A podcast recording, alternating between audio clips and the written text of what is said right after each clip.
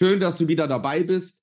Heute geht es um sieben Fehler, die du nicht machen darfst beim langfristigen Vermögensaufbau. Bleib dran. Wie du als Familienvater finanzielle Freiheit erreichst und Vermögen aufbaust, ohne Finanzexperte zu sein. Herzlich willkommen beim Podcast Papa an die Börse. Vom Familienvater zum Investor mit Marco Haselberg, dem Experten für Aktien, Investment und Vermögensaufbau. Mein Name ist Marco Haselberg, ich bin Experte für Börse, Investment, Vermögensaufbau, jetzt schon seit 25 Jahren aktiver Aktienhändler und Investor im Bereich Aktien und Immobilien. Heute möchte ich dir sieben Fehler nennen, ja, die du nicht begehen darfst für deinen langfristigen Vermögensaufbau. Diese sieben Fehler, die durfte ich zum einen selbst erfahren, und habe sie dann nicht gemacht oder sage dir, darauf sollst du achten. Im Rahmen meines Coachings habe ich ebenfalls viele Coaching-Teilnehmer gesehen, die diese Fehler gemacht haben. Insofern hast du jetzt die einmalige Gelegenheit, diese sieben Fehler zu erfahren, die du jetzt nicht mehr machen wirst. Fehler Nummer eins. Du fängst zu spät mit deinem Vermögensaufbau an. Ja, warum ist das ein Fehler? Schau, Vermögensaufbau dauert. Vermögensaufbau geht nicht von heute auf morgen. Ja, Vermögensaufbau braucht Zeit. Dein Geld muss wachsen, dein Geld muss für dich arbeiten. Um damit bestmögliche Renditen zu erzielen, musst du deinem Geld einfach die Gelegenheit geben, sich zu entwickeln. Schnell reich kannst du nur werden, indem du in die Spielbank gehst und setzt auf Rot oder mit irgendwelchen Zockereien wie Optionsscheine, CFD, meinetwegen auch die ein oder anderen Kryptos und so weiter. Wir reden hier von echtem, vernünftigen Vermögensaufbau, ja, nicht von Tagesgeld, nicht von Fonds, sondern du sollst mehr Rendite schaffen, ja, und um mehr Rendite zu schaffen, ja, musst du dem Ganzen Zeit geben.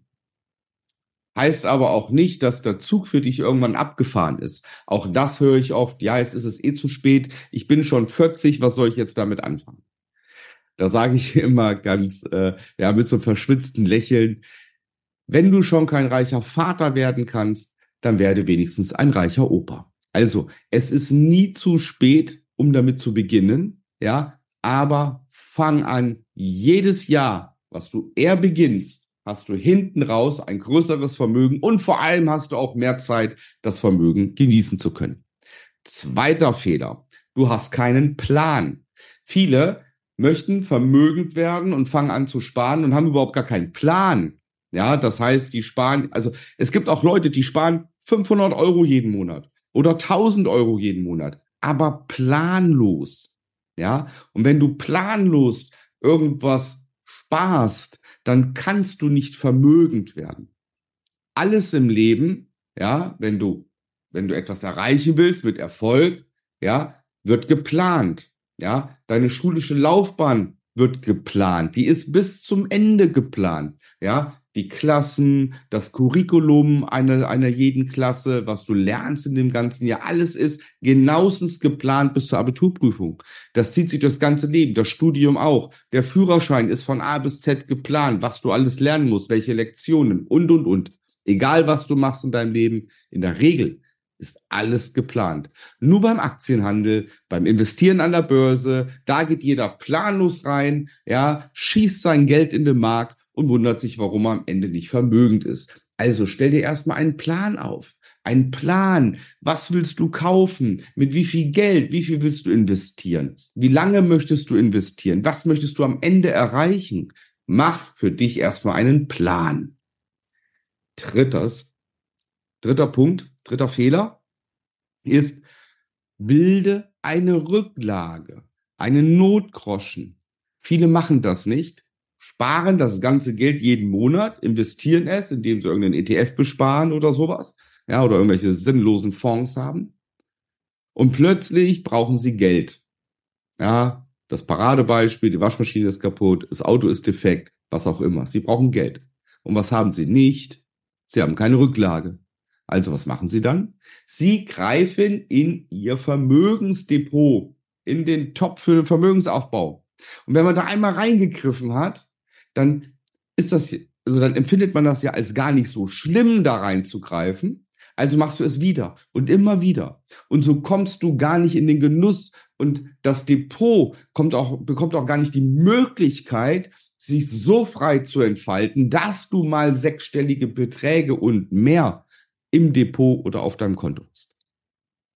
Also, wenn du an der Börse investieren möchtest, dann brauchst du unbedingt auch ein Rücklagenkonto. Das heißt, investiere nicht alles, was du hast, sondern baue dir auch eine Rücklage auf.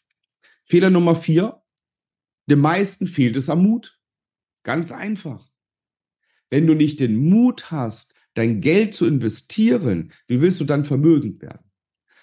Und ich finde es immer schön, wenn viele sagen, oh, Elon Musk und weiß der Teufel was, ja, oder auch viele Investoren, wenn man jetzt, ja, Beispiel, was gerade angefangen hat, wie der Höhle der Löwen, ja, oh, äh, der Ralf Dümmel hat es geschafft oder die Dagmar Wöhl oder der Nils Glogau und, und, und. Ja, man blickt oft neidvoll auf andere und sagt, oh, das hätte ich auch gerne. Aber es gibt einen Unterschied.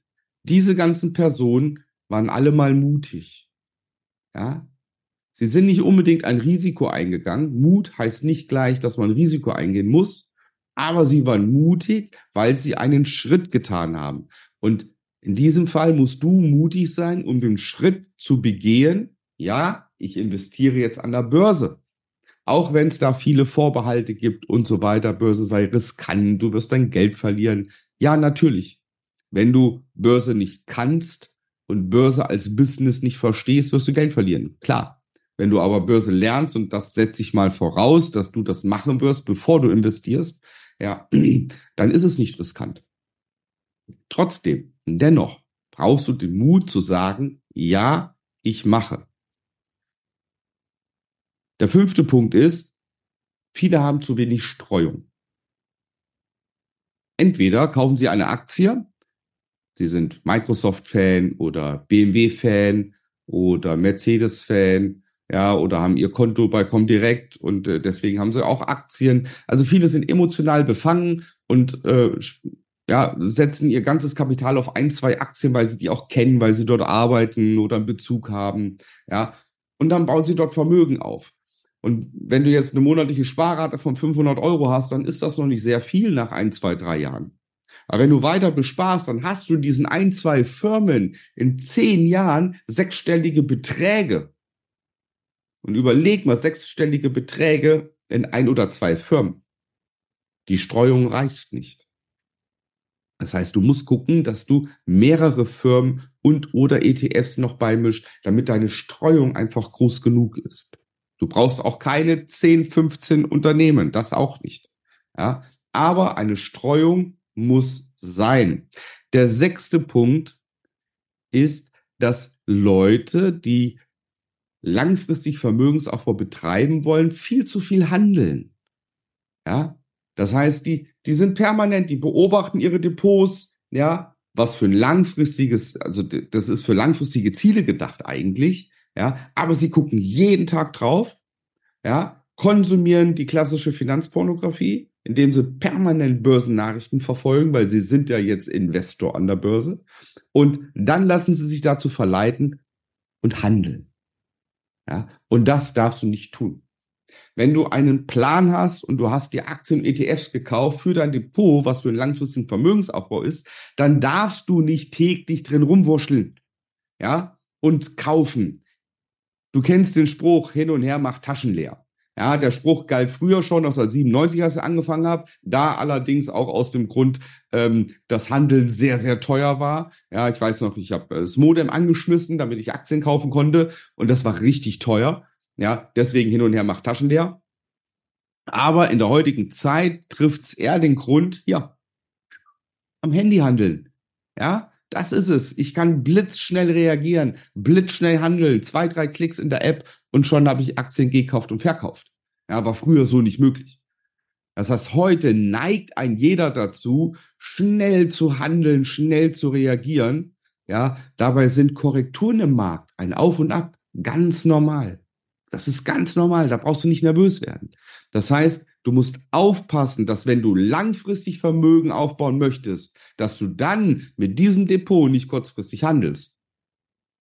Ja, und ich habe äh, ein Video gemacht zum Unterschied, ja, investieren und, und handeln und, und Trading. Das äh, blende ich dir oben mal ein. Kannst du draufklicken, dir das bitte anschauen. Der siebte Punkt ist, manche Leute haben ein Depot, haben es angelegt, ja, und dann sagen sie sich, okay, ich gucke in 15 Jahren mal wieder drauf. Das heißt, genau die umgekehrte Seite, genau das Gegenteil von zu viel Handeln, ist, sie schauen sich das nie wieder an. Und warum schauen sie sich das nie wieder an? Ja, mein Gott, ich mach doch Buy and Hold. Und Buy and Hold heißt doch, kaufen, halten, nie wieder hinschauen. Ja, also wie irre. Das denken die mit Buy and Hold. Und das kann mitunter fatale Folgen haben. Ja, warum hat das fatale Folgen? Weil wir, wenn wir Aktien kaufen, in wirtschaftliche, operative Unternehmen investieren. Und bei Gott, jedes Unternehmen auf dieser Welt, jedes Unternehmen kann pleite gehen. Ja, kein Unternehmen ist davor gefeit. Insofern muss ich mein Depot beobachten. Ja, ich darf nur nicht handeln, sondern ich muss es beobachten und muss für mich in meinem Handelsplan eine Regel haben, wann stoße ich eine Aktie ab, wann ist es soweit. Ja, deswegen darf ich nicht nie ins Depot schauen, sondern ich muss regelmäßig ins Depot schauen, aber ich darf nicht handeln, sondern nur in Ausnahmefällen, wenn mein Regelwerk es zulässt. Also, wir halten noch mal fest. Schreib sie dir auf, die sieben Regeln. Erstens, fang an. Ja, der erste Fehler, den Leute begehen, zu spät anfangen. Du fängst jetzt an. Zweiter Fehler, den die Leute begehen, sie haben keinen Plan. Mach dir einen Plan. Dritter Fehler, sie haben die Rücklagen vergessen. Du machst dir Rücklagen parallel zu deinem Vermögensaufbau. Vierter Fehler. Ihnen fehlt der Mut. Du hast den Mut. Du fängst jetzt an. Hashtag Macher. Fünfter Fehler. Sie haben zu wenig Streuung. Wird dir nicht passieren ab jetzt. Du streust dein Depot. Sechster Fehler. Sie handeln zu viel. Passiert ja auch nicht mehr. Du handelst nicht. Zumindest nicht viel. Siebter Fehler, sie schauen nie in ihr Depot die nächsten 15 Jahre und wundern sich, dass Firmen pleite sind. Du beobachtest dein Depot und lässt solche Sachen nicht zu, dass du dein Geld verlierst bei der einen oder anderen Firma. That's it. Das sind die sieben Fehler die gilt es zu vermeiden. Wenn du Hilfe dabei brauchst, dass du diese Fehler nicht machst, wenn du Börse lernen möchtest, melde dich bei mir unter www.marcohaselberg.de. Dort kannst du dich zu einem kostenfreien Strategiegespräch bewerben. Klick auf den Button Termin, ja, füll das kleine Formular aus und wir beide telefonieren zusammen und schauen, ob und wie ich dir ganz konkret helfen kann. In diesem Sinne, vielen Dank für deine Aufmerksamkeit. Ich wünsche dir alles Gute, bleib gesund. Bis dahin, dein Marco.